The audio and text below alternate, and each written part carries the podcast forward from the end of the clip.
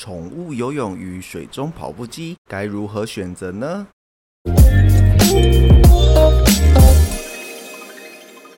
大家好，欢迎回到家有健犬，我是霍三片。今天呢，主要来跟大家聊聊宠物游泳以及水中跑步机。提到宠物的水中活动，大家最容易联想到的就是宠物们在水中优美的泳姿，或者是在水中跑步机优雅的走着。这两种形式呢，是台湾最常见的水中活动了。但是最近常常被询问到，我们什么时候应该要让他们去游泳？什么时候比较建议他们进行水中跑步机呢？你是不是也一样有这样的困扰呢？我们今天呢，就来浅谈这两种的差别，并且在如何选择上给一些建议。当然啦，因为每一只狗狗的状况都不太一样，所以我们要自己去斟酌。采纳建议哦。首先，我们要先来介绍宠物游泳。宠物在水中的游泳呢，它的情况跟人不太一样。人在游泳的话，它的方式有很多种，可能包含仰式、蛙式、蝶式，或者是水母漂啊、自由式等等，以及今天的主角狗爬式。因为狗狗身体的构造的关系，大部分的时候都只会以狗爬式的方式来游泳。而且在进行狗拔式的时候，它们的前脚的动作需求性会比后脚来大的很多，因为它们这样才可以保持头部维持在水面的上方，维持生命的迹象。如果大家不确定我说的前后脚的动作差异的话，可以观看我附上的影片，我会把链接呢放在介绍栏当中，想要看的可以去点击前往观看，这样子可以更了解。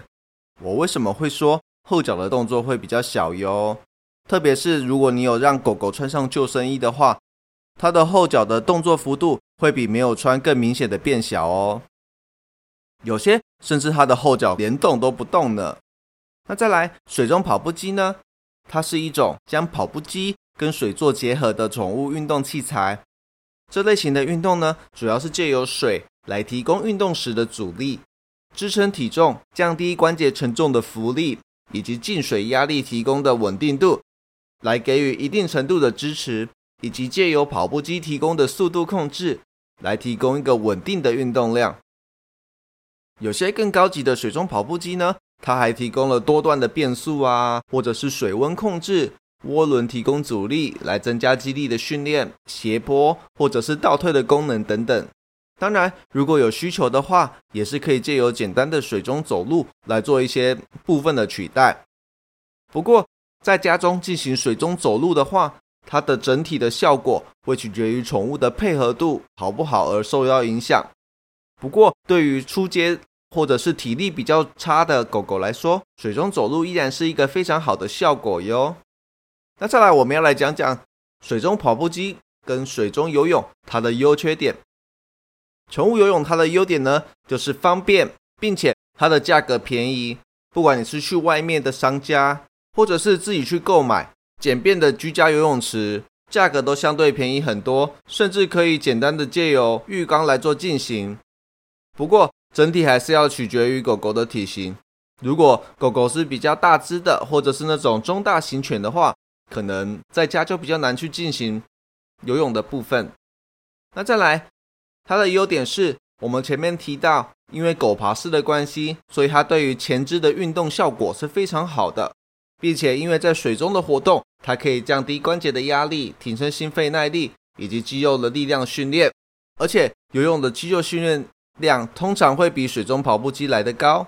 不过这边也是一样，通常还是取决于狗狗的活动意愿度。不过如果是在狗狗意愿相同的情况下，游泳的肌肉的训练量会比较高哟。那当然啦，我们讲完优点，也要讲一下宠物游泳的缺点是什么。第一个，它的水温比较难控制，因为通常都是在家里或者是户外，很少有那种恒温的狗狗游泳池，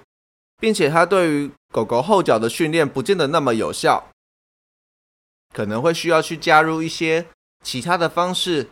来增加它的后脚使用，并且如果是对于动机比较低的狗狗很难在里面引诱它去做运动，特别是那些对于食物啊、玩具都没有兴趣的狗狗，会大大的降低它的运动效率。那讲完了游泳，我们来讲水中跑步机的优点。水中跑步机它的优点呢，主要是它的水温可以控温，并且它的运动效果是比较全身性的，因为前后脚都可以去做比较平均的使用，并且它对于如果狗狗是比较爱吃的话，它可以借由食物的方式来进行运动的引导引诱，并且啊，因为它通常都是在室内，比较不会受到天气的影响。并且通常都是一只狗在一个空间进行水中跑步机，它并不会因为同时有比较多只狗而受到互相的干扰。那一样水中跑步机它一样是有降低关节压力啊，提升心肺耐力，或者是提供肌肉力量的训练，并且它的功能比较多，而且比较好去控制运动的品质。那当然啦，这类型的器材还是有一些缺点。像是它必须要有特定的器材才可以使用，一般人比较难去购买这种机器在家中。那去外面的费用呢，也相对来比较高，可能一千五到两千五这种价格都有。那最后一个缺点就是它的水位呢，也就是水的高度，需要花时间去做抓取最适当的高度，因为当你的水太低的时候，可能对狗狗来说是会强度太高。但是如果水位又太高的话，不是没有运动到，就是又变得像游泳的形式。所以水位这个部分通常会是需要花最多时间去做观察的。那在我们讲完优缺点之后，我们来教大家怎么样去做选择。第一个，如果你们家中的狗狗是健康的，完全没有什么特别的问题需要去顾虑的话，并且狗狗也不怕水，这样子。我们反而不太需要去烦恼要选择哪一种水中活动，因为小朋友才做选择，我们两个都要。那再来第二种是，如果狗狗是有需要特别加强的部分的话，像是可能家中的狗狗需要多练一点后脚，那就是属于这一类。如果家中的狗狗呢，它是有一些疾病的话，就会先需要寻求兽医师的检查，确定家中的狗狗是否可以进行水中活动的这个部分，接着。就要来看狗狗到底是哪一只脚比较没有力气，比较需要去加强训练，是后脚吗？还是前脚？它怕不怕水呢？如果狗狗是需要多练习后脚肌肉的话，这个时候你就要去观察一下，到底在游泳的时候，狗狗的后脚是否有在使用，还是都只是小幅度的划水而已？如果只有出现小幅度的划水的话，会特别建议改成水中跑步机。或者是水中走路的形式来进行运动，因为狗狗的状况可能已经变得是不太会使用后脚，又或者是后脚没有力，